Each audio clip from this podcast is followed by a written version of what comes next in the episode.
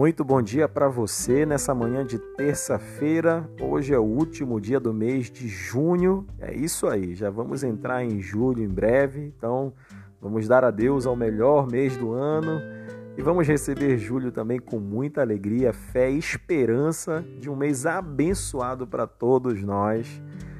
Lembrando que logo mais às 9h30 estaremos reunidos ao vivo pelo Instagram Olha, se você ainda não faz parte do nosso grupo de devocional, essa é a hora. Lá no meu feed, do, lá no, na minha bio do Instagram, melhor dizendo, tem o link com todas as redes sociais e lá você pode também ser inserido no nosso grupo de WhatsApp, que é especificamente do nosso devocional, onde você vai obter os áudios, todas as informações. Muito importante você fazer parte. Seja bem-vindo, se assim puder fazer. Hoje o tema é problemas do coração. Isso mesmo, Salmo 51. Queria iniciar lendo nessa manhã que você possa meditar, que possa realmente aqui absorver tudo o que Deus tem para ministrar em tua vida hoje. Diz assim: Cria em mim, ó Deus, um coração puro e renova em mim um espírito reto. Não me lances fora da tua presença e não retires de mim o teu Espírito Santo. Torna a dar-me a alegria da tua salvação e sustém-me com espírito voluntário. É nesse texto nós podemos perceber de forma clara que Davi estava passando por um momento de tribulação em sua vida momento no qual ele suplica a oportunidade de novamente experimentar a graça da comunhão com Deus e de reviver algo glorioso em sua presença. Assim como Davi, é importante que você também faça essa oração ao Senhor. Abra o seu coração para Deus e clame pela intervenção dele em sua vida. Não existe nada nesse mundo mais corrupto que o coração do homem. Jesus mesmo disse que do coração do homem procedem os maus desígnios, e quando me refiro ao coração, é óbvio que eu não falo do órgão que está no peito. O que quero dizer é que o coração é o centro da nossa vida, da nossa alma.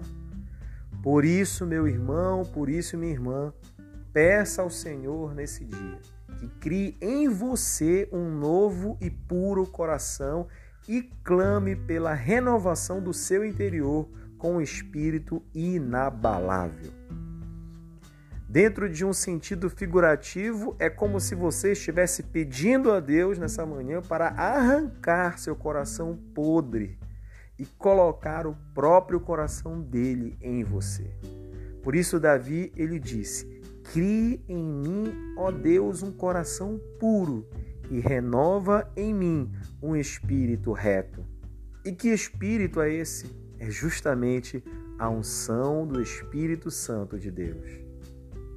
Olha, nós somos constantemente abalados, seja pelo desemprego, pelas pressões do dia a dia, pelos conflitos familiares, são tantas outras situações que tentam de todas as formas roubar a sua paz. Por isso é muito importante que você peça ao Senhor um espírito inabalável e creia na promessa que ele fez lá no Salmo 91, verso 7.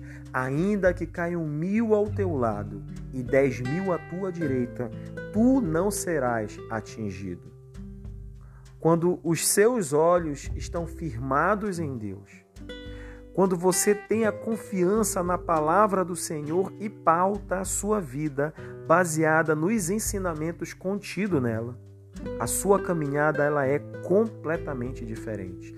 Você se torna uma pessoa inabalável. E aqui é óbvio que eu não me refiro a uma pessoa que ficará insensível, sem sentimentos é lógico que você continuará chorando em certos momentos, sorrindo em outros, mas com a certeza de que a sua fé que está no Senhor jamais será abalada, bem como o amor que ele sente por você. Lembre-se, nada pode separar você do amor de Deus que está em Jesus Cristo, o nosso Senhor. Veja também que Davi ele clama ao Senhor. Ele diz assim: Não me lances fora da tua presença. e não retires de mim o teu Espírito Santo. Torna a dar-me a alegria da tua salvação e susteme com o espírito voluntário. Você é morada do Espírito Santo. Foi criado, em certo sentido, para conter Deus em você. Foi salvo e a salvação, ela lhe foi dada pela graça e mantida também pela graça, que é tudo aquilo que você precisa, mas não merece. A graça do Senhor, ela de fato te alcançou. Durante sua caminhada, você pode perder a alegria da salvação, perder seu primeiro amor por Jesus, mas como Davi, pode também novamente chegar diante do Senhor e clamar por um novo coração e também pela restituição da sua alegria pela salvação. Olha, a minha oração nesse dia é que realmente nós possamos então fazer essa transposição desse nosso coração que é corrupto, que é enganoso, pelo coração de Deus, que é perfeito, rico em bondade, infinito em misericórdia. Quero desejar nesse dia um dia abençoado para você e quero também te convidar para estarmos juntos logo mais às 9h30 no Instagram, tia, Tiago, ceia Espero você, então, daqui a pouquinho. Deus te abençoe no nome de Jesus. Um grande abraço.